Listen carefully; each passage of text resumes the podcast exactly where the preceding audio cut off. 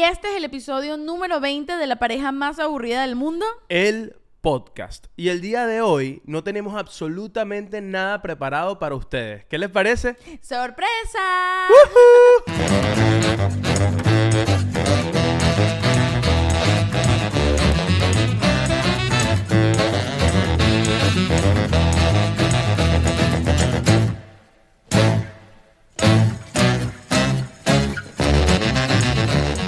No, muchachos, les comento. Saben que nosotros siempre cuando terminamos de grabar cada episodio y vamos a hacer mercado, mientras hacemos mercado, empezamos a conversar en el mercado sobre qué queremos hablar la semana que viene, empezamos a divagar. Planeamos a- el tema Sí. y luego tenemos toda la semana para pensar al respecto. Sí, para, para, reflexionar. Para, para reflexionar cada uno, no nos decimos nada y llegamos al episodio y nos decimos todo lo que pensamos en el episodio. Y esta semana decidimos, tipo, para hacer un experimento, dijimos, ¿sabes qué? Y si no preparamos nada, no nos decimos nada y llegamos al episodio número 20 eh, de una para allá a conversar, como si llegamos a ese mueble y conversamos así de la nada sin preparar tema. Y bueno, Shakti está un poco nerviosa por eso, ¿verdad, Cha? Estoy nerviosa porque además eh, no me esperaba esto, pero coincidió con que nos agarró el flu. Lo que llaman el flu. Que el flu no es lo mismo que la gripe. Ni, ni tampoco es el palto que te pones para ni la tampoco fiesta. es el paltó. Porque, porque en, mi, en mi país es como que, coño, ponte el flu, que vamos para los 15 años. No, claro, pero ese, ese se escribe el flux. Este es el flu. Pero se dice flu. Se dice flu. Entonces, a veces siento que es como que ponte la gripe que vamos para los 15 bueno, años. ¿no? pero ¿sabes qué pasa? Que el flu y la gripe no es lo mismo. Porque la gripe, cuando uno le daba gripe, uno, bueno, hacía sus cositas, continuaba todo bien, pero el flu es más fuerte. Tú dices que son cosas distintas. El flu es más cercano al COVID, siento yo. Tú dices que el flu es como duro. el, el flu es como el dengue americano. Sí, yo creo que aquí en Estados Unidos ellos creen que no tienen dengue, no tienen dengue, pero tienen el flu. No, pero no tienen dengue y te digo una vaina, uno sabe o uno se acuerda que uno viene de un país subdesarrollado donde la economía y los políticos no sirven porque uno tiene en su sangre dengue o chikungunya. Yo nunca tuve dengue, pero sí tuve chikungunya. Coño, tuviste chikungunya. y de hecho a ti te, se te quedó el dolor en las muñecas, ¿no? A mí, no, ya, ya no, pero como por los, o sea, yo tuve chikungunya y los próximos cuatro o cinco años después de tener chikungunya, por ejemplo, cuando estaba muy cansada o cuando estaba enratonada, cosas así, me dolían las muñecas y las rodillas. O sea, tuve efectos secundarios por mucho tiempo después. Wow. Fue fuerte. Yo, nu- yo nunca tuve chikungunya. Es que cuando, cuando se puso de moda la chikungunya, Ajá. esos mosquitos de moda por ahí Ajá. nos van lanzando discos, pegándola toda. Este, cuando te dio la chikungunya, yo estaba fuera del país. Yo no, yo no viví en la no- época de claro, tú chikungunya. estabas en Canadá cuando la época de la Sí, chikungunya. y en Canadá, obviamente, Vari- eso- país no. primermundista, esos Ahí no mosquitos. chikungunya. Mira, lo que pasa es que los mosquitos de dengue, chikungunya, para entrar a estos países necesitan visa y, no, se las dan. No, no, no les aprueban la visa. Varias cosas. Entonces, aparte de tener el flu, me pasó mucha, o sea, estoy acontecida. Me mordí comiendo. Coño, me qué mordí el morde- cachete. qué chimbo eso. Entonces hablo y mis dientes tocan mi cachete que está hinchadito y me duele. Qué horrible, porque o eso sea, no... estoy escoñ- lo que se dice escoñeta. ¿Qué, qué, qué, qué bola es esa vaina? Porque cuando tú te tienes una lesión dentro, una lesión bucal, no se ve, no se nota, pero uno por dentro siente que esa vaina es gigante. Y yo la- creo la que herida. rarito, que hablo casi como que... No, pero no, no, no se bueno, nota. así lo siento yo. Y otra cosa, te quería preguntar, ¿cuál fue la enfermedad más rara de infancia o a lo largo de tu vida? Como no puede ser la, no tiene que ser enfermedad, puede ser un accidente, el acontecimiento, enfermedad, cosa más rara que te ha dado. Ah, más rara. En no más vida. traumática, pensé la más traumática. Pero la más La rara... sí, la más rara. La más rara, yo siento que... Bueno, yo, raro por los acontecimientos cuando me partí el brazo. Yo me partí... ¿Y fue la más traumática también? Sí, porque, ¿qué pasa? Yo me partí radio y cúbito. Y fue como, aquí tengo las marcas, creo que no se, no pueden van ver. a ver, pero, pero son tengo unas unas marcas marquitas. sexy, ¿ah? Sí, tengo unas Estos me marquitas ahí enamoraron. ¿no? Esto, mira. tum, Tengo unos, meta- unos metalitos ahí. Y yo jugando fútbol, este, bueno, esto pasó así. Mis papás, yo tendría como 12 años, 13, 13 años, no sé. Ok. Mis papás eh, no era mucho de dejarme quedarme solo por ahí, en casa de unos amigos, en casa porque... Era yo- sometidito. Yo, yo- yo sometido toda la vida. Pero además yo inventaba mucho. O bueno, por lo menos era Claro, lo que me decía mi sometido, mamá. sometido con razón. No sé, mi mamá me decía, coño, es que tú inventas mucho. Entonces me dejó eh, quedarme como una temporada en casa de un primo. Y en esa temporada me partí el brazo. Es que yo creo que los niños que son sometidos son los que más inventan. Bueno, obvio. Es como las, las niñas o los niños que estudian en. Colegio de- católico. co- eh, cole- no, no. Colegio colegio que es solo para niños o solo para niños. Que suelen ser colegios católicos. Sí, pero hay colegios católicos que son Que son mixtos. mixtos. Ah, claro, claro. Y esos colegios, esos colegios católicos no, es como que no... No cuentan no- tanto. es Sí, como sí, que- los que son Es solo como de que niñas. Dios no pasa mucho por ahí. Sí, o sea, los que son que de puras niñas y de puros niños. Exacto, exacto, exacto. Que, que yo nunca he estado demasiado de acuerdo con esos tipos de colegios. Me parece que son como, coño, ¿cómo te preparas para la sociedad si pasas gran parte de tu vida lidiando solo con niñas o lidiando solo con niños? Y yo tengo la teoría que los colegios sirven, ok, para que los niños aprendan a leer, matemáticas, esas cosas, obvio. Pero además, una de las razones, creo yo, por la que existen los colegios es para que tú no seas un mostrico por ahí. O sea, para que aprendas a socializar con los otros seres humanos que no son tu familia. Es que los colegios son... como Tintán, Tintán debería ir a un colegio, sí. porque si no, eres así. Eh, así son los niños es- que no van al colegio. Es que Tintán va va a un colegio católico de puros niños. Y exacto, eh, si te ponen a un colegio de puros niños o de puras niñas, te están aislando de la realidad. Obvio, es que los colegios son, creo yo, un simulacro de la sociedad. Sí, o de una cárcel. No, bueno, en el caso, en el caso, bueno, fíjate que lo único, lo único que se parece al colegio que es solo de niños, solo de niñas son las cárceles. Claro. Que, que, que sí, que son solo, solo de niños o de niñas. Este, ¿sabes que yo una vez fui a un partido de futbolito en una cárcel? ¿En serio? Sí, ¿Por sí, qué? sí. No, pero ya, pero quiero echarte primero el cuento de que me Del partió el cubito, brazo. ajá. Este, a- atájamelo ahí, que ese cuento es bueno. Ok. Verga, este, este episodio sobre todo nada... Ah, hay una frase en inglés, tú que estabas preguntando el otro día por las frases, coño, no sé cuál es. Pongan en los comentarios si ustedes saben cuál es la frase como que es como ponle un pin ahí a esto, Ah, ¿sabes? ponlo- ah, put a pin. No, no es puta pin. Hay una frase en inglés que es como pull yourself together, pero que es como ponle un pin ahí a un momento y luego seguimos. Si alguien la sabe, póngame en los comentarios porque no me acuerdo cuál es. Pequeño paréntesis, hablando de mi, mi lesión más, más curiosa, este, yo me partí el brazo Ese no jugando es un fútbol. paréntesis, ese es el tema. No, pero estoy, eh, pero paréntesis del otro tema. O sea, hicimos una pausa. Ok, ok, ok. Tú las reglas de ortografía no mucho, ¿verdad? No. Dale, dale, ajá. Entonces, te- ¿qué te pasa? Ok, y regresamos de la pequeña pausa porque Tintán estaba llorón y fastidioso y posiblemente lo esté en el resto del episodio, pero bueno, logramos que se calmara un poquito.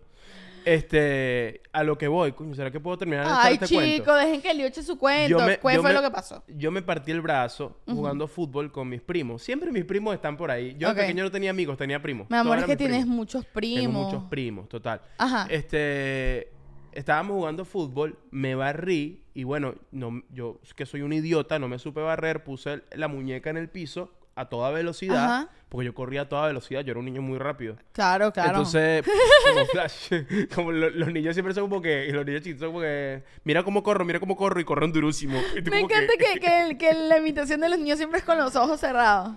Mira, Shakti, yo corro rapidísimo. ¿Quieres ver cómo corro? Mira cómo corro, mira cómo corro.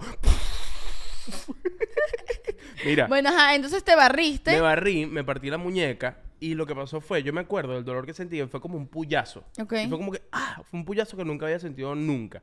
Pero fue un dolor inmediato y después se fue. Y cuando me levanto, todos los niños de la cancha me ven así y me señalan como si hubiese llegado un extraterrestre. Y yo estoy un poco aturdido, me levanto, veo que me ven y cuando me veo el brazo, mi brazo parecía un tenedor. Un, ¿Cómo así? un tenedor, o sea, la muñeca, el hueso de la muñeca estaba hacia arriba y obviamente la mano estaba hacia abajo y no la podía levantar, estaba así y no la podía levantar porque estaba, algo aquí se partió, ¿no?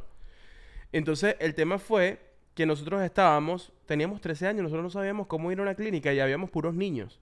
Entonces mi primo ¿Y que... estabas ahí sin permiso? No, no, no, con permiso, ah, permiso, pero no, había, no habían adultos. Ok, ok. Entonces mi primo, que, que es dos años mayor que yo, se le ocurrió llamar un taxi.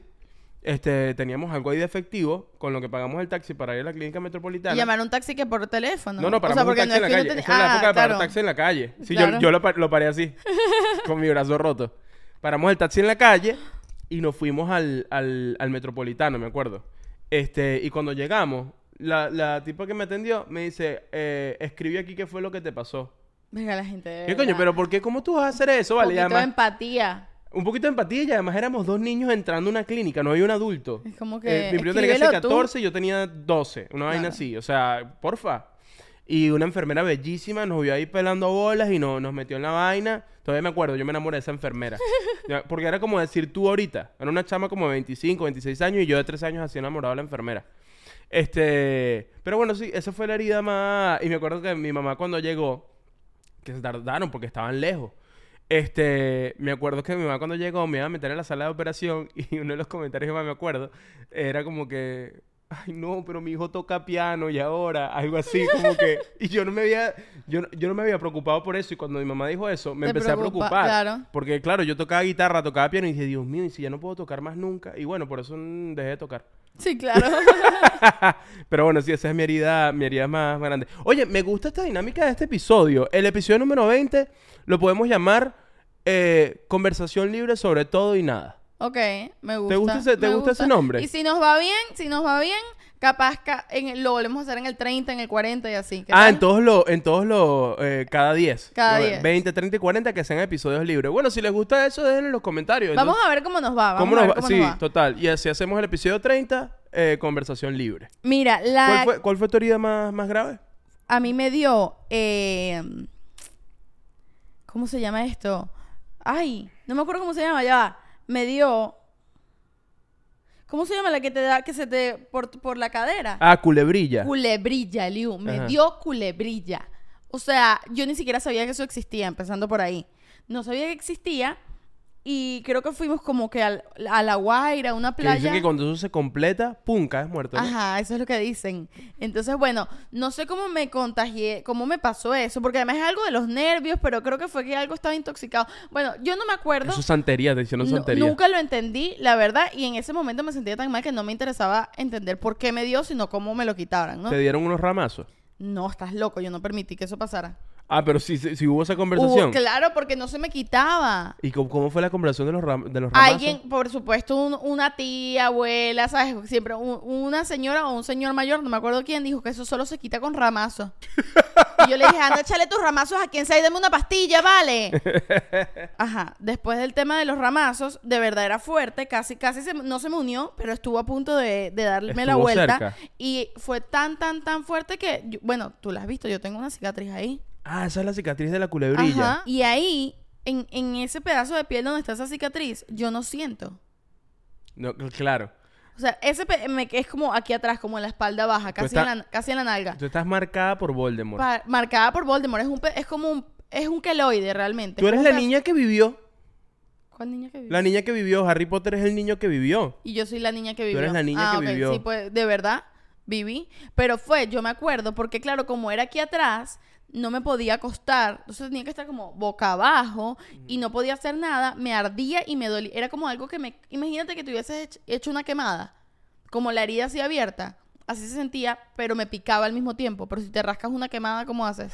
Qué Es lo peor que me ha pasado en mi vida. Es que de pana, yo... no se lo deseo a Yo nadie. creo que necesitabas unos ramazos porque de verdad que yo siento que esa enfermedad es como mágica, como magia oscura. Es una loquera, me la- pero bueno, no me dieron ramazos y me curé. Bueno, pero te Este, quedó la marca, a lo mejor con Pero los me quedó la marca. hubiese me quedó la marca. pero no es muy linda, pero casi siempre por la posición en la que está, la tapan los traje baños o las pantaletas. Entonces realmente. No, a mí me encanta esa marca. A ti te encanta, Yo ¿te esa marca cada que la veo, la hago así como que culebrilla. Y bueno, y yo no sabía eso porque no siento ahí. No, Mira, este, ¿cómo te curaste la culebrilla? no me acuerdo con qué. Es que no. Mira, para mí ese momento es como.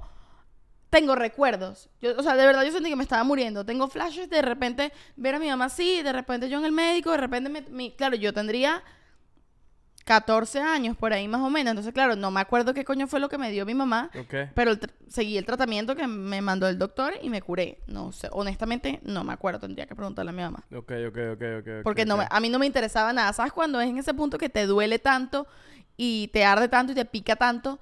Que, y además yo lo veía, yo soy muy visual. Y a mí me, yo me puedo estar muriendo de una cosa que no veo y bueno, ok. Pero si yo lo veo y era visualmente muy asqueroso, Sí, me daba, eso me daba más estrés y ansiedad. claro. Entonces yo era así como que no me importa lo que me den, pero quítenme esto ya. Entonces, y luego ni pregunté. Así claro, que no sé claro, qué fue. claro. Y siguiendo el tema de enfermedades, que ahorita estamos como, muchachos, tenemos gripe, estamos todos fañositos. Ya lo Eh, saben. Ya lo saben, sí, pero bueno, lo volví a decir por qué. Porque tengo gripe y se me olvidan las cosas, estoy... mi habilidad mental cada vez es más lenta. ¿Sabes qué es lo Entonces te loco de quería la gripe? preguntar, Ajá, te quería dime. preguntar esto. ¿Qué es lo que más te molesta de, la- de tener gripe? ¿Qué es Varias lo que más cosas. te fastidia? Una vez mi papá me dijo, y yo le creo, que la gripe... Me encanta que estamos hablando de gripe y sale el nombre de tu papá. Y que, coño, pero tu papá no tiene la culpa de la gripe. No, vale". pero es que él me dijo que la gripe dura siete días, tomándote o no tomándote nada. Que no importa lo que tú te tomes, la gripe va a durar la misma cantidad de días a que tú te tomes todo. Siete días. Sí. Él dice que dura exactamente siete días, te puedes tomar todo, te puedes tomar nada, hay cosas que te alivian y te hacen O sea, él no es como que no te tomes nada, sino que no importa lo que te tomes, te va a durar siete Yo días. me acuerdo que en Bogotá una vez tu papá me dio propolio y yo me estaba muriendo. ¿Y te salvó? Y me, el propolio me salvó. Deberíamos ir a comprar propolio, por Mi cierto. mamá me dijo, compra propolio. Yo le dije que lo compré y le mentí, no lo compré. Muchachos, es bueno, pero lo que pasa es que yo siento que esos son... Hay, me- hay medicinas para la gripe que son bien hippie. El propolio, medicina bien hippie. Sí. Y la verdad funciona, funciona. El propolio es... eh, ¿Algo de las le- abejas? Sí, es como que cuando las abejas le da el periodo. Bueno, eso que eso que sacan de allí de las abejas es, es eso, no sé. Es como ¿Sabes qué es loco? La, No la, sé. la ladilla de la gripe es... ¿Es las que- abejas o las avispas? No sé. No sé. ¿Hay diferencias entre abejas y, y avispas? Claro. Ok. Yo puedo ser... Yo puedo ser una abeja que me identifico como avispa. Yo sé que las avispas son más aerodinámicas, así lo siento. Ya va, ¿esto es algo que leíste o es algo que sientes? Lo siento. ¿Tú sientes que las avispas son Si aerodinámicas? tú ves el modelo, el modelo del animal, las abejas son como más gorditas, más Winnie Pooh. Ok. Las avispas yo siento que son más Lamborghini. Mira como yo había pensado esto. Yo pensaba esto. Las abejas son buenas. Las avispas son malas. ¿Y por qué son malas? Porque las piensas más puntiagudas. No, porque creo que me han picado las dos. Y una picada de avispa... ¿Te han ¡ay, picado las dos? Sí. Ah. Y la picada de avispa es heavy shit. Pero no eres alérgico, ¿no? Creo que no. Creo, que, lo no. recordarías si lo fueses.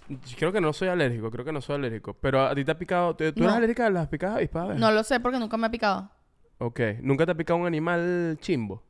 No. No. Ah, bueno, chikungunya. La chikungunya, no, y lo, yo soy imán, no sé por qué pasa esto, pero hay gente que es como imán para los, para los bichitos. Ah, porque eres blanquita. Y entonces, por ejemplo, Eso nosotros, todo el mundo lo sabe. nosotros estamos en una playa, suponte, a las 7, en una playa donde hay como plaga. ¿Sabes los ejenes? Sí, sí. Bueno, a mí me comen las piernas y el Uni se enteró. Y yo Porque- voy al, y al día siguiente porque- amanezco. Pero así yo que, creo que eso tiene que ver, eh, tiene que ver con la sangre, con la genética, que seguramente mis antepasados vivieron en playas con mosquitos y ya, ya eso, ya eso pasó. En cambio, seguramente tus antepasados son casi de Irlanda y no, Y no había vivían cerca de la playa. Claro, en el frío, creo que en el frío hay menos mosquitos.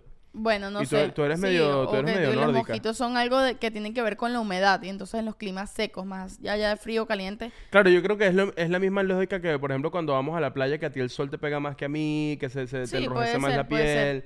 Que eres delicadita, pues. Pero bueno, para cerrar el tema de la gripe, porque ya. Eh, lo que me da ladilla es que la gripe te tienes que hacer un té, una sopa, un no sé qué. ¿Y quién te la hace cuando tú no vives con tu mamá? Coño, o sí. cuando las dos personas tienen gripe, nosotros nos turnamos, como hazlo tú, ahora lo hago yo, como el que se va. El que se siente menos peor es el que va y lo hace. Y que, verga, que ladilla, esto es con la gripe pensaba, este, que ladilla no tenga gripe uno, sino que tenga gripe un hijo tuyo, que, que ansiedad, ¿sabes? Porque son, o sea, un chamito pequeño que y todo el tiempo está... simple, que te dé algo más. No, bueno, imagínate. O sea, yo pero- me- ¿te imaginas a mi mamá cuando está, como estaba cuando me dio la culebrilla? No, por Dios. O sea, Que además nunca en su vida, o sea, no es común, pues una gripe ya sabe curar una gripe, pero ¿cómo va a saber mi mamá curar una culebrilla? verga, no sé, no sé. Es, Es, que muy loco. en ese sentido las mamás son medio, medio, medio brujas, medio magas, porque de pana el tema de tener un hijo y de repente te haces como, te haces como experta de la nada en, en, en comida, en curar vainas. Uno no tiene ni idea de nada de esa vaina, ¿me entiendes? O sea, como Sí, que... uno, uno que no es padre, uno que va a saber. Claro, claro, claro. O sea, la- las mamás desde siempre han sido medio Google para hacer temas. Claro. En cambio, hoy en día uno tiene Google y uno dice, coño, tengo Y, que la- para y que- so- que y me- las mamás y no los papás, porque además en la época de que nosotros éramos niños, era una época que todavía existía el tema de las mamás cocinan, los papás no tanto.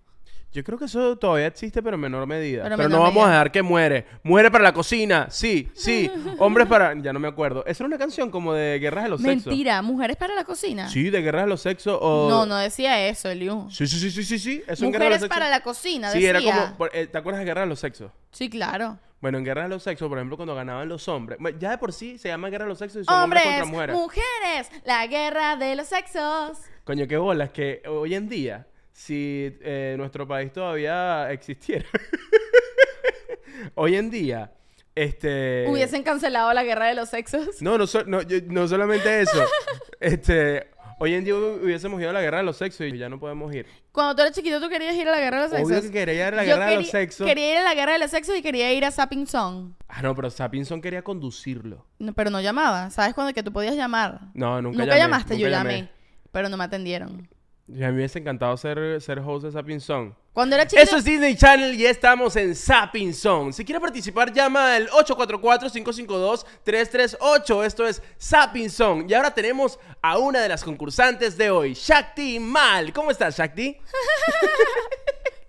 Hubiese sido muy genial. ¿Qué te parece? Me gusta, me gusta mucho. Ah, bueno, lo que voy es que sí, en la guerra de los sexos, por ejemplo, cuando per- perdían las mujeres un- en uno de los juegos, había una canción que era como que mujeres de la cocina, sí, sí, na, na, na, na, na, na. ¿Y no, cuando los no". hombres perdían, cómo era? No, no, prohibido cantarle cosas feas Ah, a los no. Caballero, pase adelante por esta alfombra caballero. roja y vaya a dormir. tú odias demasiado, me da mucha risa que tú odias demasiado cuando viene un señor así de 50 años y dice, eh, bueno, con el perdón de las damas, pero coño, qué cansado estoy. Y dice una vaina así súper Ah, absurda. es una de las cosas que más me molesta en la vida. Cuando dice, con el perdón de las damas presentes, y dicen culo. Y es como que Porque, eh, señor que está viendo esto, las mujeres pueden decir culo, no hay ningún problema. no Shakti, tiene que di- pedirnos dilo perdón. tres veces. Culo, culo, culo. Eso, muy bien. Tintán está, pero súper activo. A Tintán le encantan los, los episodios libres. Le encanta, por lo que veo. Bueno, con el perdón de las damas, pero... Coño, tienen que suscribirse, ¿vale? Hagamos el momento de la suscripción. este, sí, vamos a hacer un momento de suscripción aprovechando que tenemos a Tintán aquí todo lindo, tranquilo. Claro. Y después de eso, eh, vamos a ver con qué nos sorprendemos. Me encanta que trataste de pensar en algo y no se te Claro, ocurrió. porque como no tenemos un tema en el episodio, bueno, hay que se le ocurra algo que diga algo después del momento de la Bueno, suscripción. el, el momento de la suscripción es el siguiente, por si es primera vez que ves un episodio de, de nuestro podcast. eh, vamos a, a frizarnos, a congelarnos por tres segundos, como está Tintán, y en esos tres segundos tú le vas a dar al botón de suscribir. Así que a la cuenta de derecha, Ok. uno, Dos, tres. Eso. Lo hiciste buenísimo, Tintán. Buenísimo, papi, pero... Ay, Dios mío, Dios mío, Dios mío. Tintán hoy está activo. Para todos los que dicen que Tintán se porta buenísimo, que cómo hacemos. Se te está cayendo tu gorrita, ¿Me Liu. está cayendo? Ok. Dios mío, Tintán. Ok. em, mira, te voy a contar algo que estaba pensando antes de empezar este episodio porque estaba leyendo Twitter. Ok, ok. ¿Sabes que la gente está muy molesta con Bad Bunny porque es novio de Kendall Jenner? Ok. Bueno, hay rumores, pero yo estoy muy segura de que es real. Creo que no son un rumor, creo que es real. O que él es muy bueno aprovechando el marketing y puso cosas en su última canción que confirman la relación de Bad Bunny y Kendall Jenner. Ok, ok, ok. ¿Y tú estás feliz por esa relación? Yo estoy muy feliz porque amo a Bad Bunny y amo a Kendall Jenner. Ok. Creo además, que- además, yo siento que tú eres muy Kendall Jenner, o sea, es muy fan. Siento que un poco. A mí me encanta Kendall Jenner. Como te gusta vestirte, como. lo- cuando te pones amargadita, te pones como Kendall Jenner. Ambas somos Scorpio. Exacto. Y eh, ¿Tú ¿Te creo imaginas que hagamos un sketch con Kendall Jenner? No. ¿No? No, pero eh, nada, me parece que los dos son muy sexy y a mí me gusta que la gente sexy esté junta porque hace todo más sexy y ya. Es verdad. Pero lo que me parece curioso es que la gente está molesta porque siente que Bad Bunny los está traicionando porque Kendall Jenner es gringa. De hecho, es como medio, medio xenofóbico. Lo es, pero al revés, porque Bad Bunny dice, ahora todos quieren ser latinos. Pero él dice que todos quieren ser latinos, no que él no le puede gustar su gringa. Sí, ¿cuál es el peo? Es como que, que tiene que ver. Sí, sí, sí, sí, Entonces sí. la gente se arma unos peos y unas novelas ¿Sabes qué pasa? Que vaina. a Gabriela, la novia de él, la quería mucho. A Gabriela la querían mucho, pero si ellos dijeron que no estaban juntos. Pero yo, yo creo que es normal, o sea, si nosotros mañana esto se termina y tú sales con alguien, te van a caer encima. Y si yo solo Bueno, es normal. que es Y- lo que le pasa y- a Justin Bieber y Hailey Bieber y vaina, ¿no? Imagínate a ese nivel, Claro. a ese nivel que la gente, hay gente que vive solamente de ver lo que le pasa a esa gente. Este, coño. O sea, ¿tú crees que si Bad Bunny hubiese salido con una mexicana, suponte igual le hubiesen caído encima? No, no igual, porque creo que el tema de que sea gringa es un tema. Es un tema. Sí, porque también Bad Bunny se ha vendido mucho como que en- eh, siempre le pregunta, mira, ¿y no vas a cantar en inglés? Y y tal. Y dice, no, no, no, yo soy latino, yo canto en español, no me interesa cantar en inglés. Como que él ha vendido mucho como que la latinidad. Claro. Ahora, eso no tiene nada que ver. Yo, me pueden gustar eh, eh, hablar español, pero coño, si me gusta un culito que hable inglés, ¿cuál es el peo? ¿Me ¿Cuál es el problema? A mí me parece que no. O sea, está bien que lo juzgaran por lo del teléfono, pero no por con quién él quiere coger. ¿Cuál es tu pareja favorita eh, de la industria? la Hoy en música día son Bad Bunny y Kendall Jenner, pero no los he visto juntos todavía. ¿Cuál es la tuya? Ok, me encanta que no los ha visto juntos y es como que... No los he visto, pero me gustan. ¿Cuál es la tuya? La mía, creo que mi pareja favorita en estos momentos... ¿Sabes qué? Desde hace mucho tiempo es Justin Bieber y Hailey Bieber. Wow, ellos son una gran pareja también. Me encanta, son bellísimos juntos, creo que son muy cool, no andan, no andan metiéndose en pedos de nadie. Pero todo el mundo está, se mete con ellos. Pero yo siento que es eso, que ellos creo que están tan felices y chill juntos que tienen que darle Mira. con todo. Pero además no se meten con ellos, se meten es por el Con pedo de ella. Selene y Hailey Bieber, pero que t- tiene que ver con Selene, no con Hailey. Sí, pero sabes que además a mí me salen full cosas de Hailey Bieber en, en TikTok porque yo vivo buscando que sí, que se puso Hailey Bieber para no sé qué vaina, para ver qué es la ropa y los peinados y verga. Y me salió en estos días, era un video de Hailey Bieber en la alfombra roja en la fiesta de los Oscars, la, la after party de los Oscars, que es de Vanity Fair. Estaba Hailey Bieber posando en la alfombra roja. Estaba posando y ya. Y entonces había una voz en off que narraba la vaina y decía, se dan cuenta cómo está llorando, cómo tiene ganas de llorar, porque Justin Bieber no quiso posar con ella en esta foto y por eso tiene ganas de... ¿Tú qué vas a saber? ¿Tú qué vas a saber? Porque inventan esas cosas. Pero me parece muy gracioso y hay muchos videos de una gente, es como que Luis está ahí sentado. Se dan cuenta como Pero- está triste porque Shakti no le hizo el café esta mañana y que la gente asume vainas. Que estoy triste porque no me hiciste café esta mañana. que es loco que lo dijeras porque sí, sí estoy triste porque Shakti se levantó y sus cositas y no me hizo café. Y coño, vale, ¿para qué me casé entonces? Vale, ¿Para Si qué no me- están las mujeres si no ¿Para pase qué? café en la Coño, cocina? vale, con el perdón de las damas, pero que arrechera cuando no hacen café, no jodas. Tosecita de gripe, perdón. Ok, ajá. ¿Qué me ibas a decir? No, que... ¿en Que la gente estábamos? asume sobre Ah, la bueno, gente que yo siento que eso en todos los niveles pasa, porque a, a- a- a nosotros, y lo hemos hablado, que es como que eh, nosotros hacemos nuestros sketches y hay gente que piensa que nosotros somos como los sketches y que uno es así y que... Y se, y se- Lo que digo es que uno, lo que realmente no conoce, uno se inventa historias alrededor Claro. de eso. Entonces, si nos ve a nosotros, se inventa una historia. De lo que nosotros vemos de otros artistas, nos inventamos Nos una historia. inventamos historia Porque el cerebro, no digo que sea bueno ni malo, sino que el cerebro necesita llenar espacios. ¿Entiendes Claro. lo que te digo? Y es muy interesante porque en estos días veía eh, una entrevista de Jim Carrey donde el carajo decía que Jim Carrey es un personaje también. Que todo lo que él ha hecho en su vida son personajes. Y que Jim Carrey es uno de los más grandes personajes que él ha hecho porque él, sa- él sabía cuando salió con, con, con, con- con su personalidad a- a- el- al show business que gustaba este personaje despreocupado, que no tiene problemas, que, está súper chill. Es que obviamente- que- y a lo que voy con, con esto es que cuando vi esto, me dije, verga, qué loco que realmente todo el tiempo lo que estamos mostrando son personajes. Aquí en el podcast, Claro. nosotros tenemos unos personajes que son distintos al sketch. ¿Por qué? Porque nosotros no pensamos en el podcast como que creamos unos personajes. Nosotros nos sentamos a hablar y ya. Pero al, al- pero al encender la cámara, algo cambia, a juro. Claro. ¿Me entiendes? Sí, sí, inevitablemente. De hecho, me acordé que en estos días estábamos hablando con otro primo de Liu. no, mentira, estábamos... Y él nos decía que había conocido... Que había visto a un influencer que, él, que a él le gusta, pues, un- que le parece famoso, lo que sea. Lo vio en una tienda, algo así. Y que cuando lo vio, le, se emocionó y luego le impresionó que el chamo estaba ahí normal. Y, y nos pareció muy Ya. gracioso y curioso, que es como que, bueno, ¿y ¿qué creías tú que iba a estar haciendo? ¿Sabes? Claro. Que iba a, estar, iba a estar haciendo una historia, vendiéndote. No, la gente es gente normal.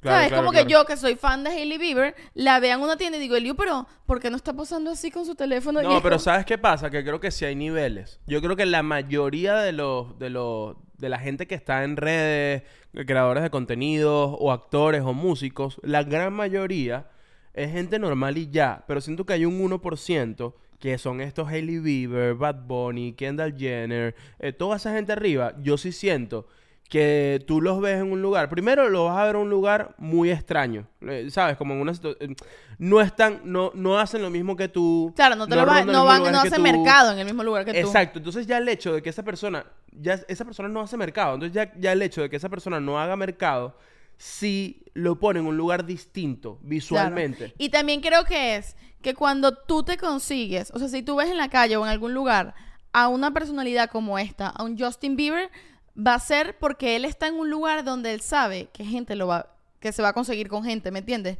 Porque a eso lo que quiero decir es que en esos niveles de fama Justin Bieber no es que te lo vas a con- encontrar en el Sogras. ¿Me entiendes? Claro. Y si, e- y si te lo y si él va al Sogras, él sabe que va a ser un evento para la gente que esté ahí. Hailey, mi amor, ya vengo. Voy a ir a comprar unas cositas en el H&M de Sogras, ¿oíste? ¿Qué? Mi- tengo que ver yo con Selena Gómez, vale. Ya yo terminé con ella hace años. Deja el peo. De la DJ, de verdad, las mujeres. Anda para la cocina, Hailey. Esto iba a ser una promo hasta que dijiste eso último al final, porque la gente no lo va a entender. Mira, eh, que lo que te digo es que cuando uno tiene acceso a personas tan famosas es porque están en un sitio común y corriente donde los mortales vamos. Y cuando ellos están en un sitio común y corriente a lo que los mortales vamos, ya saben que se van a encontrar con un gentío. Es decir, no te los vas a encontrar en chancletas.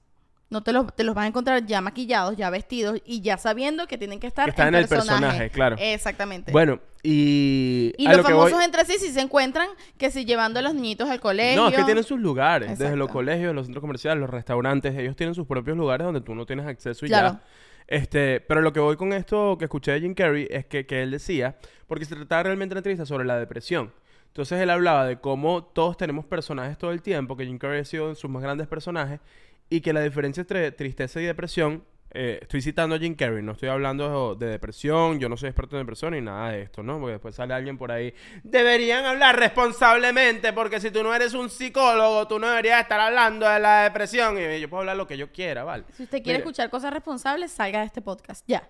No, aquí somos súper responsables. Bueno, ajá, ¿y qué fue lo que dijo Jim. Carrey? ¿Qué fue No, lo que dijo? Lo que dijo Jim Carrey es que, coño, cuando eh, la diferencia entre tristeza y depresión es que la tristeza tiene que ver con tiene que ver con algo de, algo de afuera. Un, Y es eh, circunstancial. El, el lu- el luto, terminar una relación, es, es algo de una circunstancia, de algo que te sucedió. Ok. Y la depresión es, es tu cuerpo diciéndote, ya no soporto cargar con este personaje más. Este personaje que te creaste para esta vida, ya no lo soporto cargar, ya no quiero cargar este personaje más. Entonces es como una crisis de identidad muy arrecha. Wow. Y vi eso, vi eso y dije, wow, esto, es- esto es muy, muy demente. Y yo no voy a, no me voy a comparar con lo que él dice en la entrevista, pero a mí sí me ha pasado, por ejemplo, ahorita que, que estamos grabando todo el tiempo, estamos con el podcast, estamos con los sketches, yo he dejado de hacer música, la cantidad de música que yo hacía antes, que todo el tiempo estaba componiendo música, todo el tiempo, y me he dado cuenta que por temas de tiempo he tenido que escoger a- eh, hacer unas cosas y dejar de hacer otras. Entonces he dejado de eh, agarrar la guitarra, he dejado de cantar, he dejado de componer.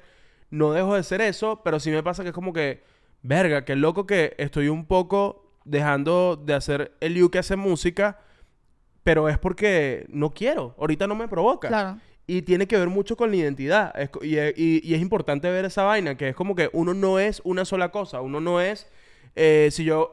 Si yo estoy haciendo este podcast el año que viene, no me provoca hacerlo. Entender que este podcast no es mi identidad plena, sino que yo No puedo cambiar. define. Porque si te quedas allí porque tú crees que el trabajo, lo que estás haciendo, te define, puedes caer en un hueco porque estás haciendo eso sin, sin querer hacerlo. Claro. Porque tú crees que eres eso. Entonces, a lo que voy con esto es que todos somos personajes, estamos haciendo personajes todo el tiempo y tenemos que captar cuando no queremos ser parte de ese personaje más. ¡Wow! Ese café que me tomé estaba pullado, ¿yo? Qué loco, pero sí, 100% de acuerdo. Y también uno, a mí me pasa que cada vez intento más identificar qué es un personaje y qué soy yo en mi vida. E intento cada vez más parecerme a lo que soy yo. Y no es que yo tenga una idea preconcebida de lo que soy yo, porque eso ya sería un personaje, sino hacer, la- hacer cosas que respondan honestamente a lo que yo pienso y siento en este momento, que no es lo mismo de mañana ni de ayer, sino que es una cosa demasiado del momento. Entonces ando como en un mood ahorita de parecerme más a mí y creo que la única manera de parecerme más a mí es accionar y responder a la honestidad absoluta de, de la circunstancia. Pero, y es que tiene que ver, lo hemos hablado, y siento que un poco la visión-misión de nuestro proyecto, la pareja más, más aburrida del mundo, va de eso. O sea, nosotros desde que nos lo planteamos, eh, nos planteamos nuestro, este proyecto en cualquier formato, formato sketch, formato podcast, formato en vivo, formato cine, lo que sea, siempre la misión-visión ha sido, coño, queremos jugar a ser cada vez más nosotros. Y hay Claro. días que lo somos más, hay días que lo somos menos, hay días que cambiamos, hay días como que, este, coño, yo dije esto ayer, pero ¿sabes qué? Voy a cambiar hoy porque, porque, porque, Porque, me claro, provoca, ya porque estoy en si este no lugar. cambias, deja de ser honesto porque uno cambia de opinión, es normal. Entonces, si no cambias, deja de ser honesto. Y a veces uno no quiere cambiar porque uno tiene una idea preconcebida de tu personaje. Y, y de además- tu personaje como ser humano. No, no, pero es que yo pienso esto. Y es como No, que y- apenas caes en eso, dejas de ser honesto y dejas de ser parecido a ti. Claro, porque además de- pasas al, te- al estudio al estudio de marketing, que ahorita en social media todo el mundo juega con eso, que es como que, bueno, esto me funcionó, entonces no voy a dejar de hacer esto porque esto me funcionó. Entonces juegas a, solo voy a hacer este tipo de videos, so- solo voy a hablar de estos temas porque a la gente le gusta esto. Y es como que estás haciendo todo en función a, a que va a llegar más gente a Al verte. algoritmo. A- en función, estás trabajando para el algoritmo en lugar de hacer, responder, realmente sentarte, tomar tu café y decir, coño, ¿cómo, cómo quiero Responder hacer yo ti. este episodio? Pero lo li- loco li- es- literal lo que hicimos con este episodio, que dijimos, ¿sabes qué? Nos provoca llegar esta semana y hablar de lo que, no- de lo que de lo que salga estemos allí. pensando. Y, y y hubo un riesgo, me acuerdo que dijimos como de, coño, coño, pero... y si nos y si- acaba el tema. y si, y si le va mal el episodio porque no nos, no nos enfocamos en algo, porque uno eso piensa en esas vainas. Claro, porque nos llama la atención en YouTube, ese título, lo Claro, que porque sea. uno hace un trabajo y obviamente es real. A uno le incomoda, es chimbo cuando uno hace un trabajo que toma un trabajón, grabarlo, sentarse aquí a hablar, después editarlo, colorizarlo, después montar la vaina para que después no lo vea nadie. Eso es doloroso. Claro. Pero yo siento, y, y siento que esto no falla, siento que mientras más eres fiel a ti, en ese momento, como tú dices, porque no es fiel a ti, no puede ser, yo no puedo ser fiel al Eliu hace un año. Claro, yo soy fiel, fiel a al ti en hoy. este segundo. Y mejor, eso, mejor te va a ir. claro, mejor Siento te va a ir. Y lo y nosotros lo estamos hablando ahorita eh, específicamente en nuestro caso de redes sociales, de internet, de publicidad, de lo que tú quieras. Pero tú eso lo puedes traspolar a ti como ser humano en el día a día. Completamente. O sea, y te va a funcionar, siento yo, para tus relaciones personales, no solo de pareja, sino amigos, familia, lo que sea, para tus cosas profesionales también. O sea, Es que tiene que ver, ¿te acuerdas cuando hicimos el episodio de miedo al rechazo? Es parecido a eso. sí, Eh, hasta con la creación de contenido, los creadores de contenido muchas veces tienen el miedo al rechazo del público. Y el Claro. miedo al rechazo no es como que, ah, te odio. No, no, no. Sino que tú scrollees y digas, este video no me gusta o no me llama la atención. Claro. Y es como que todo el tiempo estás buscando como que qué temas gustarán. Qué ¿Sabes temas... Y yo siento que, y, de- y debo decir que de eso yo estoy muy orgulloso de nosotros, que decidimos, la- todo lo que hemos decidido hacer viene de un lugar bastante genuino, bastante como que, coño, me provoca hacer esto. Porque ¿A ti te ¿sabes qué provoca? Sí, no.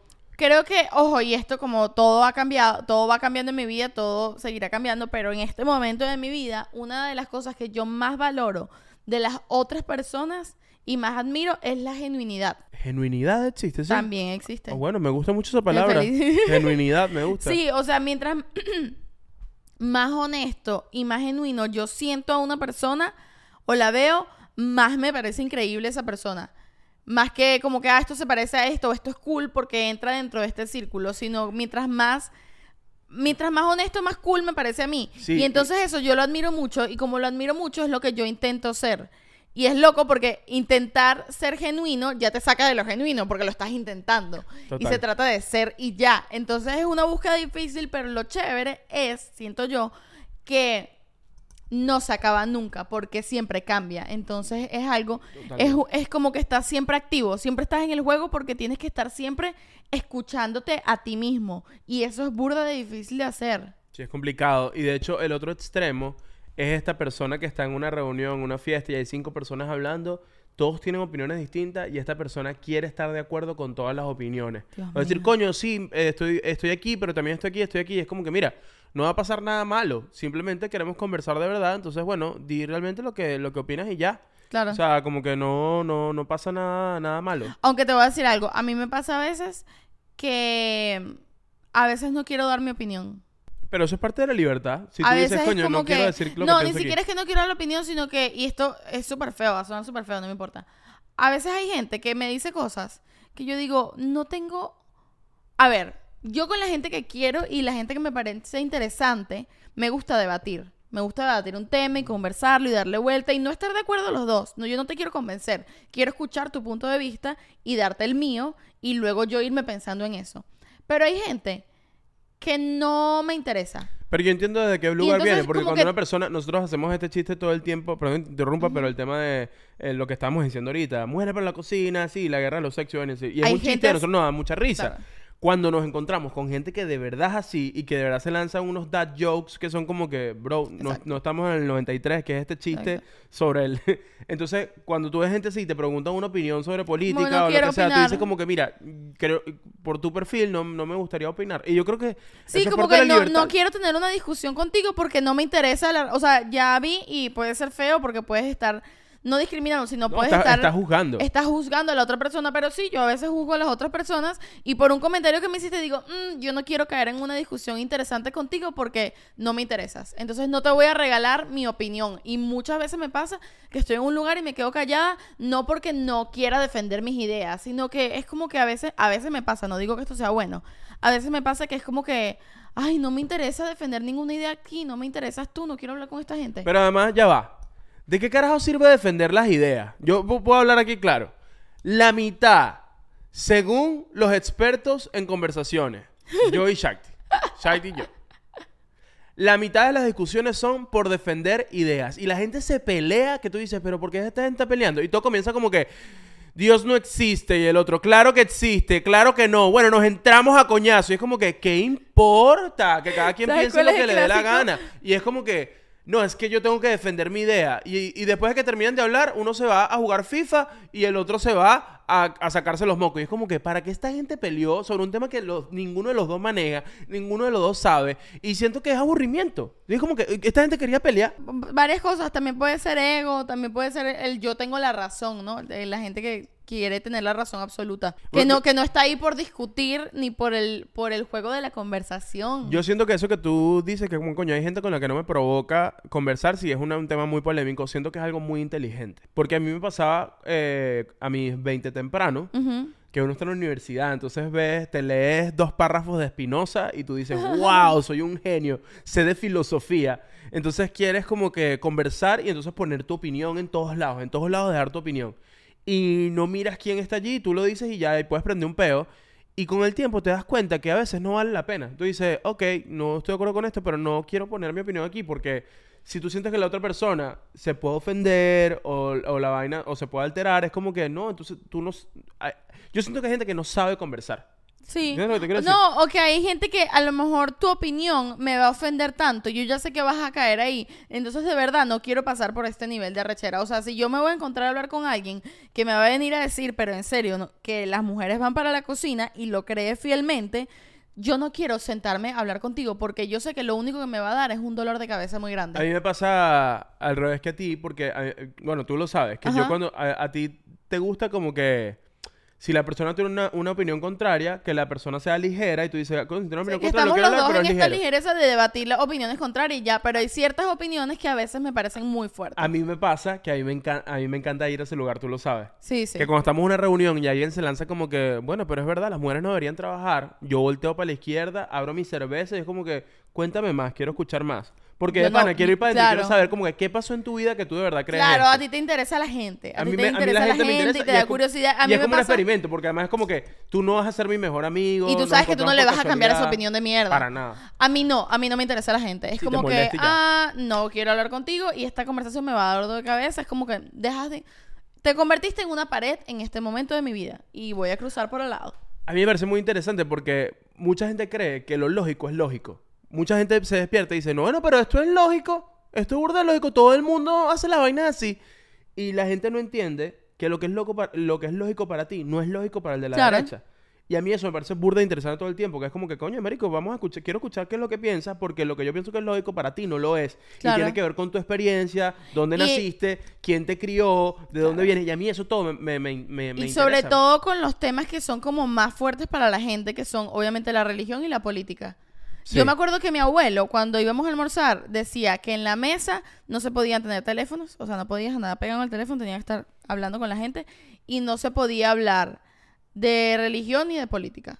Deberíamos, ¿qué les parece si el próximo episodio, el episodio libre de YouTube, lo hacemos de eh, temas prohibidos, religión y política? que justamente los temas que están prohibidos en la mesa, nos lanzamos una hora de hablar de los temas prohibidos en la mesa, que se llama así, temas prohibidos en la mesa. ¿Sabes qué creo yo? Que tienes que... Si les gusta, si les gusta esa idea, pongan, mira, me gustan los temas prohibidos en la mesa. Y hacemos Ok, ese ok. episodio. Creo que el otro era trabajo, hablar de trabajo. Hablar de trabajo. O de eso- plata, o de pero eso- plata. pero eso no es por nada malo. No, es porque disfrutemos como familia, vamos a comer. Bueno, lo, lo del teléfono tampoco era por nada malo, sino porque él quería como que nadie estuviera así comiendo y viendo tu teléfono, sino que conversáramos, pues, porque era como el tiempo en familia en la casa. Qué loco. Yo creo que en mi casa ni en casa de mis abuelos nunca hubo así como temas prohibidos en la mesa. Pero, ¿sabes qué tema no está prohibido nunca en una mesa? ¿Cuál? El club de los aburridos, vale. El Patreon de la pareja más aburrida del mundo. Ese tema nunca está prohibido. Pero dentro del Patreon de la pareja más aburrida del mundo. Ahí no hay temas prohibidos. Ahí, Ahí se habla de temas todo. Ajá. De lo que sea, no importa. De lo que sea. ¿Qué tenemos en el Patreon de la pareja más aburrida del mundo, cha? Muchas cosas. Por ejemplo, este episodio que tú estás viendo hoy, la gente de Patreon lo vio ayer.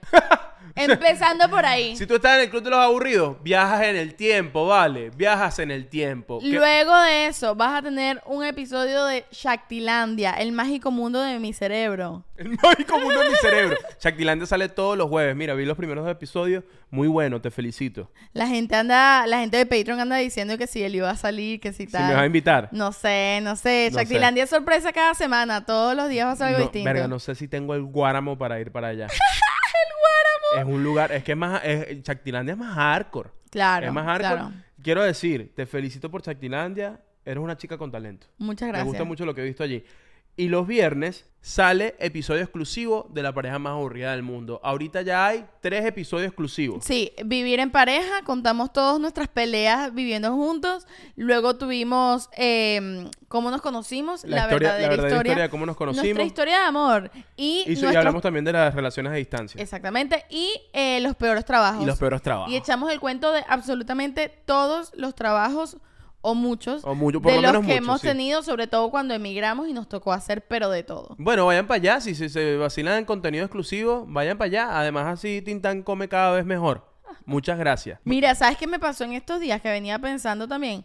Eh, Eliu, tengo como tres semanas, o sea, ya casi un mes, no teniendo todos los días el mismo sueño, pero tenía muchos años sin tener un sueño tan recurrente.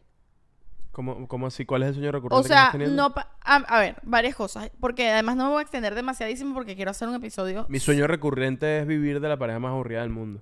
Claro, pero eso es un sueño. Ah, de ok, dor- ok, Yo estoy hablando de dormir. a dormir, ok. Ajá. Ojo, quiero hacer un episodio. Avisen qué les parece que sea solo sobre sueños. Ah, Por ahí estar José, José Miguel, ¿no? Ajá, Eh, que ahí anote. Ahí está José anotando. Ajá. Pero eh, este no es un sueño que es exactamente igual todas las noches, pero el tema del sueño es el mismo. Te cambian los directores. Exacto. Un día lo, Y- lo y los guionistas. otro día Spielberg. Ok. Y los guionistas también cambian. Pero el sueño es que nos toca estar a distancia otra vez y que me tengo que ir a Venezuela y no puedo volver a entrar a Estados Unidos. Yo no estaría contigo otra vez a distancia. Yo tampoco. Yo terminaría. Esa vaina es muy dura, es muy jodida. Es horrible. Bueno, y lo hablamos en el episodio de las relaciones a distancia, pero la cosa que me parece curiosa no es estar a distancia, sino ¿por qué estoy soñando eso? Pero además, ¿tú estás en dónde? ¿En qué país? En Venezuela. O seguramente es un tema de terapia, es un traumita que tengo ahí, ta, ta, ta, todo lo que tú quieras. Pero me pregunto, ¿por qué he estado todo este mes soñando eso? Es así como que, o sea, no, no es una preocupación que yo tenga. Yo sé que no tengo un rollo de papeles, que yo me tenga que volver a Venezuela. Entonces, ¿por qué ahorita de manera tan random, de repente ando pensando en eso? Me parece curioso. No sé qué significará. Entonces, bueno, me metí en internet y busqué y decía que cuando los sueños son recurrentes, hay un trauma ahí no resuelto que tu cerebro... Dice, dice Freud que los sueños son cosas que no queremos eh, asumir que nos están pasando. Entonces tu cerebro te las suelta ahí para que tú vayas entendiéndolas. O, o sea, son traumas que tenemos... ¿quién es? ¿Tu, tera- tu terapista? Bueno, entonces lo que él decía es que son traumas que no queremos asumir que tenemos y que no o que no sabemos que los tenemos, ¿no? Entonces tu subconsciente te los va lanzando ahí como que mira, esto te está pasando, pilas ahí y uno como que claro que no. Entonces, bueno, nada, me pareció interesante comentártelo. Yo siempre tengo, o sea, yo- tú lo sabes, yo son, son más las pesadillas que tengo que sueños bonitos. De hecho, yo no tengo sueños bonitos. ¿No los recuerdas? yo- no, yo siento que yo o, o duermo en blackout, tipo que no veo nada y me despierto, o tengo pesadillas heavy. Y son tan, ha, ha sido por tanto tiempo que ya yo me encuentro en las pesadillas. Y es como, es como mi hogar. O sea, como que yo me siento bien allí, como que yo me acuesto a dormir y caigo en unas calles oscuras y tú estás por allá gritando, pidiendo auxilio. Y digo, ah, ok, esto es una pesadilla, vamos con que todo. son unas películas de acción. Siempre tengo unas películas de O acción como muy de locas. ciencia ficción. Sí, sí, sí. son Así, es súper como la, guer- la guerra de los mundos, todo el tiempo. Pero eso habla Y también de siempre cómo es- es... tu cerebro, o sea, como, como tus preocupaciones son así exageradas, siento yo. Y todo el tiempo en mi- mis pesadillas tienen que ver no con que me pasa algo malo a mí, sino que le pasa algo malo a gente que amo. Claro. Entonces siempre sueño contigo, sueño con mis hermanos, sueño con mis papás. Eso es lo que... Eso o el otro renglón es sueño con alguien random con quien estu- estudié en primaria o en bachillerato. Que es como que, ¿por qué yo soñé con esta persona? Ay, ¿sabes qué me pasó hoy? Antes de grabar el episodio, estaba aquí sentada, no te lo dije, y estoy aquí sentada revisando mi celular y de repente hice así y me acordé, mira esto, Liu, me acordé de cuando fui con mi familia una vez a San Antonio de los Altos. Ay, fue un recuerdo. ¿Sí? No, pero no fue un recuerdo de algo específico. O sea, no fue un recuerdo de este día fuimos y yo estaba vestida así y se me cayó un café. No. Sino de las veces que fui a San Antonio de los Altos, el olor, la sensación, como el clima. Recordé eso, la sensación del lugar. De la nada, no es que yo leí algo sobre eso. O sea, simplemente fue como que ¡pum! Me acordé de este olor. ¿No te pasa? Eh, ¿Que te con lo- acuerdas de olores? Verga, me, me ha pasado, pero me pasa muy poco. Me pas- ¿Sabes qué me pasa a mí? Que lo que sí me pasa es que normalmente cuando huelo a, cuando una persona huele a perfume, sé qué perfume es. Ok. O sea, como que identifico como los perfumes, tengo como que soy como un friki de Pero, olores de perfume. pero yo no digo de perfumes, sino de, No, de olores en espacios, general. de olores en general Yo, también. yo con respecto a los recuerdos, me recordaste que esta mañana eh, yo estaba revisando mi Instagram y me metí en la parte de archives, de archivos, Ajá. que están archivadas tus historias. Para buscar la última historia que hice, porque X, estaba buscando las últimas historias que había, que había hecho. Y cuando entré, pulsé un botón y me las mostró de la primera historia que hice en Instagram para abajo. Eh, o sea, el 2012. Del 2000, del... No, bueno, no fue del 2012, no tenía archivado, eso fue como desde el 2016. Ah, bueno, desde que Instagram tiene historias, desde que claro. tiene historias, claro, porque ¿no? antes no había historia. Y la vaina, vi como cinco videos y paré, no pude. No. Y es como que, y pensé, verá, qué bolas que Instagram tiene un archivo, un álbum de mis vainas más viejas, de yo con 17 kilos menos, que ahora ni siquiera me gusta, como que vi al lío del 2016 y dice, ¿y este flaquito quién es, vale? De hecho no comía. De pana, ni siquiera es como que extraño verme así, es como que, y eso me gustó, que lo vi y dije, Claro, eso está ¿sabes muy qué? Me, gust, me, gust, me gusto yo ahorita. Coño, me gusta bueno. lo que estoy haciendo yo ahorita, me gusta en qué ando. Pero sí me pasa que, por ejemplo, con gente que quiero, vi videos de mi hermanita, que ahorita, que ahorita está grande, y ahí estaba bebecita, y a mí esas vainas me vuelven mierda. Hay gente que le gusta ver recuerdos y vainas. Ay, yo lo odio. Y a mí, a mí esas vainas como que, no, por Dios, porque claro, me lleva como un... lo- Entonces imagínate a las 7 de la mañana que tienes que empezar con, con mucha energía el día. Y tú viendo esos videos, no. Es como que, verga, qué hueco, qué huecazo. No, no, no. A mí me choca eso. No me gusta que me manden videos de, ay, ¿te acuerdas cuando pasó esto? No me acuerdo, no me quiero acordar, no me quiero acordar. Soy el Grinch. Y nosotros somos muy, en ese sentido, somos muy del día a día, ¿no, cha? Somos como que, me encanta que yo estoy hablando contigo. Sin verme, como- porque Tintán es una pared. Mira, ¿sabes los reality show donde tú, te gusta la otra persona pero no la puedes ver? Sí, sí, sí, Así sí, ahorita sí. con Tintán, que estoy acá y, y pregúntame cómo te imagino. ¿Cómo me imaginas? Bueno, por tu voz, no te puedo ver, pero por tu voz se nota que eres el amor de mi vida, que eres, eres alta, hablas como una persona alta, este, con unos ojos café. y- Café. sí, sí. y ¿El se de qué nota color que tengo los muy- ojos? eh, tienes los ojos, az- eh, ¿cómo? No te estoy preguntando a ti de verdad, no al personaje. ¿De qué color tengo los ojos? No sé por qué no puedo verte. No, pero, tú- o sea, ¿no te sabes el color de mis ojos? Bueno, tienes los, tienes los ojos verdes, pues. Ah, ok. Pensé que lo estabas diciendo en serio y dije, Oye, bien pero si bueno. estoy jugando ¿Con una quién me dinámica, ¿por qué- casé? por qué no ¿Con juegas quién conmigo? me casé? Estamos jugando, ¿por qué no juegas? Lo que me encanta es que Tintán se mantiene ahí. Obvio, y tú cortaste el juego. Tintán estaba jugando con nosotros. Bueno, Tintán, ya te puedes mover. Bueno, eh, ¿qué estamos hablando? Mira, tengo que contarte algo que está pasando últimamente en el mundo del fútbol que me preocupa mucho. Ay, Dios mío. Este. El Barcelona, ¿sabes el Barcelona Fútbol Club? Sí. Bueno, descubrieron que esos bichos al parecer llevan como 17 años pagándole a árbitros. Bueno, esto es resumido, la vaina es más compleja. Ajá. Pero ya como 17 años eh, haciendo unos pagos raros allí. Haciendo trampa. Sí. Me encanta, este es el resumen. al parecer el Barcelona lleva mucho tiempo haciendo trampa. ¿Y ahora? ¿Y bueno, entonces? al ¿Los parecer descalificaron? No, descubrieron que Lionel Messi es un robot. Ay, Eliu, me estás jodiendo. No, no, no. Eh, Lo de Lionel Messi sí es joda. Pero sí es verdad, como que ah, está- es una abrieron una investigación al Barcelona. No se ha confirmado. No se ha confirmado, pero esto pudiese eh, ocasionar el declive del Barça a la segunda división de España o que a lo mejor le prohíban ir a Champions por un tiempo o algo así. Me parece muy grave esto. ¿Qué te parece a ti? Me parece súper grave y ellos creo que quieren esconderlo ahorita con la camisa de Motomami, que yo quiero una. En esta casa se vería mal que yo tuviese una camisa del Barça. No, tú puedes tener lo que tú quieras, mi amor. Ok, gracias. Menos un novio, pues. un novio sería raro. Pero de resto lo que tú quieras. Bueno, no, no creo que tengo dinero para gastármelo en eso, pero me parece muy linda la camisa del Barça de Motomami. Sí, sí. A mí, a mí ese logo de mariposas me parece lindo para tatuaje. El de, el Sí, de pero yo no me tatuaría algo de alguien más. Ok. Pero te tatuaste la sonrisa de... Sí, es verdad. Eso es algo... Eso es un logo. Es. No, pero no es el logo. Es como un logo. Es un... Bueno, sí. a lo que voy ser. es que no es algo creado por ti, ¿me entiendes? Es como algo que viste y te gustó. Claro, es verdad, tienes razón. Pero siento que a lo, a lo mejor Motomami es muy reciente. Puede ser, pero es un... Te, te lo puedes poner en la culebrilla. En la marca de la culebrilla.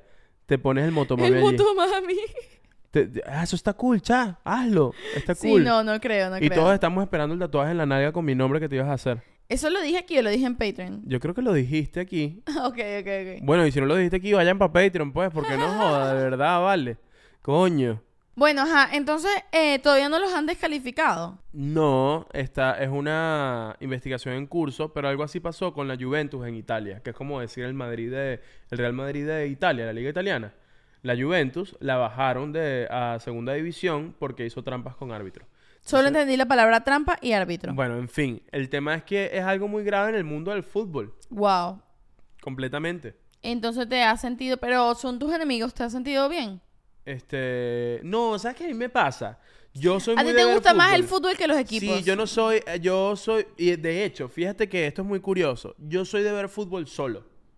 Yo veo el fútbol de verdad. A mí me gusta sentarme y no, yo no quiero tener gente al lado gritándole a la pantalla, ni distrayéndome. Yo quiero sentarme a ver el partido y ver cómo se mueven los jugadores, cómo cambian de posición, si un jugador está jugando bien, está jugando mal. De verdad. O sea, me gusta analizar. Hablando de eso, ¿sabes que yo te iba a preguntar? Porque a mí me pasa algo que a mí no me gusta ver películas acompañadas. Es decir, a mí me gusta ver películas contigo, como que es una dinámica que tú y yo tenemos. Y, y de hecho creo que en el episodio que contamos cómo nos conocimos, hablamos de eso, de, de una de las cosas en las que conectamos fue que nos gustaba ver películas juntos. Pero de resto, eso de reunirse un grupo de amigos para ir a casa de fulanito a ver una película, me choca. Yo no quiero ver películas con nadie más. Yo o te quiero ir a ver a, a mis amigos, quiero ir a ver a mis amigos para hablar con mis amigos, o quiero ver mi película en mi cuarto, tú y yo, y ya. Bueno, hablando de eso, voy más para adentro. A mí últimamente, creo que no te lo he comentado. Últimamente me da la de ir al cine. O sea, tú ves que tú sabes que yo veo películas y series como un loco. Pero sale una película en el cine y me da la de ir y creo que tiene que ver con ver películas con más gente alrededor. O ¿Te sea, ¿a pasó? qué voy? ¿A qué voy? Eh, a mí antes me gustaba mucho ir al cine, pero ya no soporto, tanto. no soporto el tema y es un espacio abierto. Y entonces es como que hay una gente hablando a la izquierda o el sonido de las cotufas. Yo no soy esta gente que va a decir, mira, hey, hey, apaga el teléfono, estamos en el cine. Claro. Yo no soy esa persona, Claro, me da claro. ladilla. Entonces, yo voy a salir para, para generar ese conflicto o para no poder ver la película porque qué ladilla, gente alrededor que no se la está tripeando como tú. ¿Tú sientes que eso pasó después del COVID? Yo creo que todo, yo creo que yo estoy un poco traumado post-COVID y trato, para mí tiene que ser muy puntual lo que vamos a hacer afuera para que, te- para que sea alrededor de mucha gente. A mí, a mí me pasa eso. Pero traumado porque te da miedo que te vayas a enfermar. o No, es que no es, es un trauma. Yo siento que a veces identificamos traumas como que, como si fuesen traumas de guerra, como que, ah, me da miedo. No, no, no. Es como que mi cuerpo no le provoca. Y siento que no le provoca porque está un poco traumado desde el Mm, ya. encierro. Sí. Yo puedo ir y si me va obligado, voy. Sí, no, es que, pero nosotros- no, no es como antes, como que vamos a salir y vamos para allá y vamos para esto. Somos en ese sentido bien aburridos. O sea, yo siento que post-COVID, y no sé si tiene que ver con la edad también, como que ya estamos como más grandes que en nuestros early 20s, ya estamos en nuestros... Yo estoy, en- eh, yo estoy cerquita de los 30. cumplo Por eso, y 30. yo siento que ahorita eh, todo pla- son... Nosotros preferimos quedarnos en nuestra casa que ir a, a cualquier plan.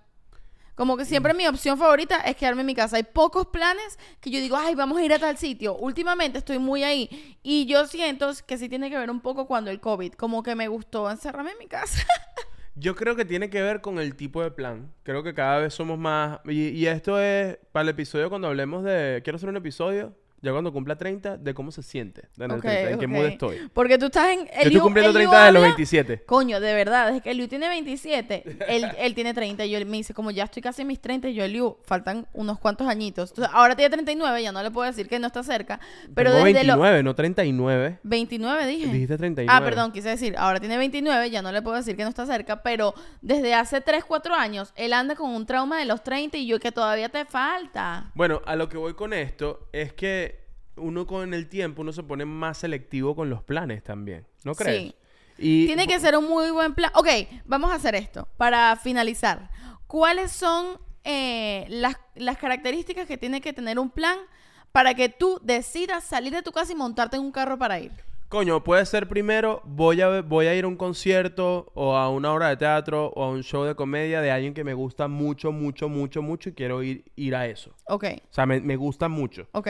Este, no, no quiero ir a ninguno de estos espacios porque, coño, es que van unos amigos y ya, y ya dijimos que íbamos a ir y vaina. Eso me da la Ir obligado. Ir, a un lugar porque yo prometí que iba a ir. ¡Rompo la promesa! Si tú prometiste que ibas a ir a un sitio la semana pasada y tú ese día no quieres ir, rompe la promesa. ¿Qué va a pasar? ¡Ay! ¡Rompiste la promesa! ¡Ay! Me va a caer un rayo encima. ¡Ay! Que mis amigos me van a odiar. Que te odien, vale.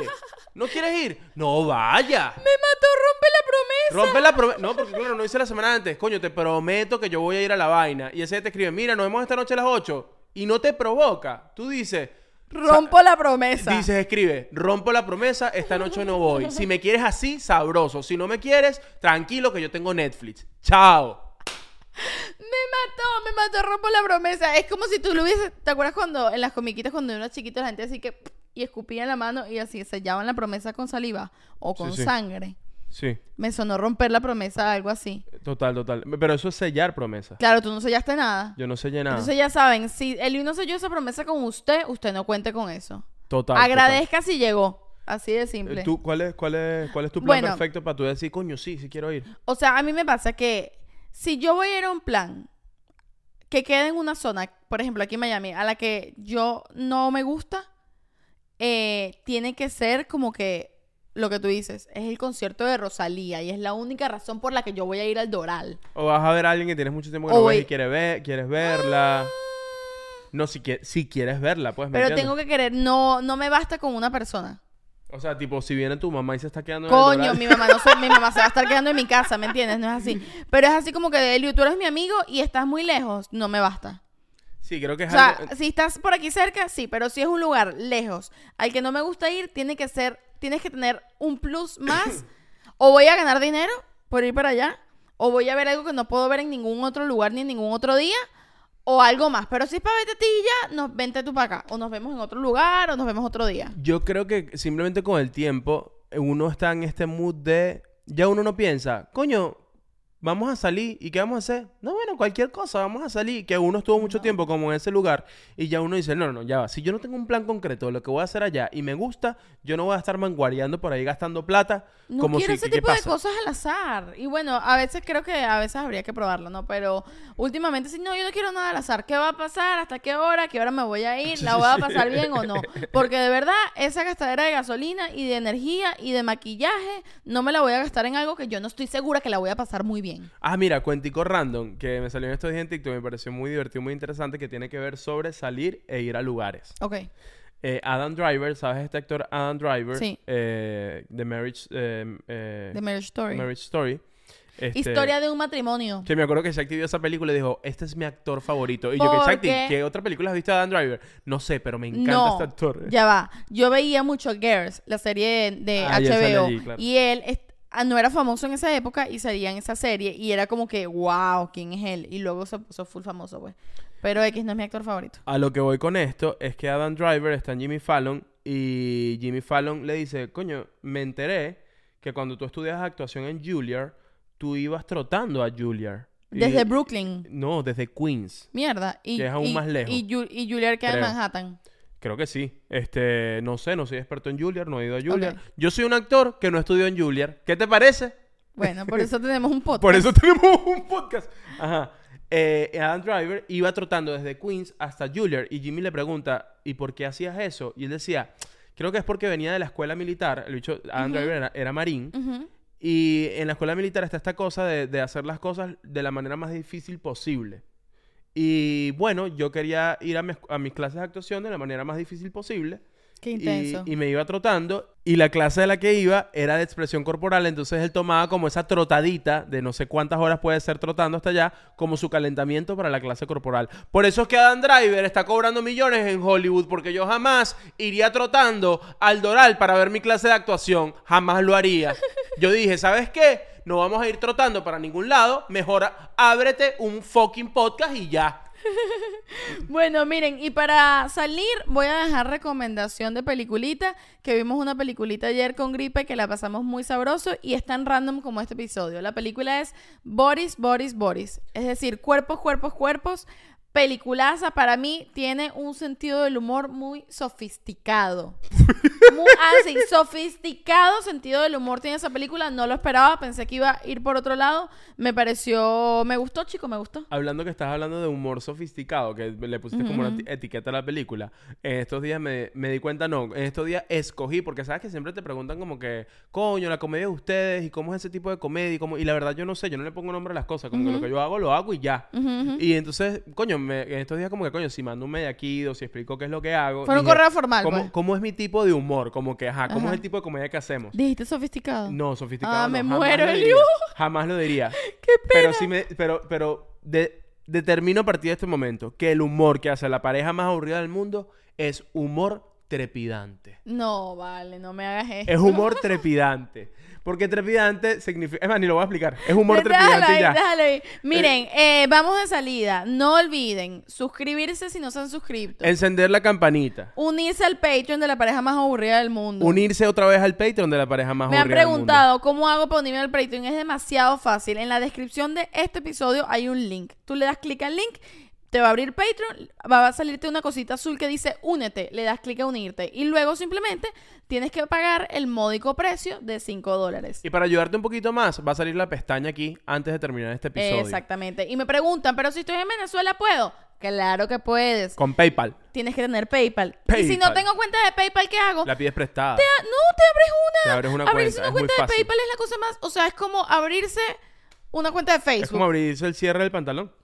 El lío. No sé, fue lo que se me ocurrió. Es demasiado sencillo, pues te la abres y ya. Entonces, bueno, eh, nada, este episodio fue conversación libre para hablar de todo y de nada. Si les gustó y quieren más episodios así todos, todos libres, todos así como que estamos surfeando la ola en la conversación, pon en los comentarios que te gustó. Y si no te gustó, también puedes en los comentarios lo que tú quieras porque así nos ayudas con el algoritmo. y bueno, ahora sí, por último, los queremos demasiado y nos vamos, como siempre, hacer mercado. ¿Qué te parece si cerramos este episodio como teniendo una discusión? Así como molestos. Como de guerra a los sexos, así pelea. Guerra de los sexos. Exacto. Ok, no, pero vamos a hacerlo así tipo, mira lo que voy a hacer. En edición le voy a bajar el volumen para que parezca que estamos lejos y vamos como que a discutir, pero no se va a oír lo que estamos diciendo y de repente se va a apagar la cámara. Ok, sí va. ¿Listo? Ok. Listo. Pero ¿qué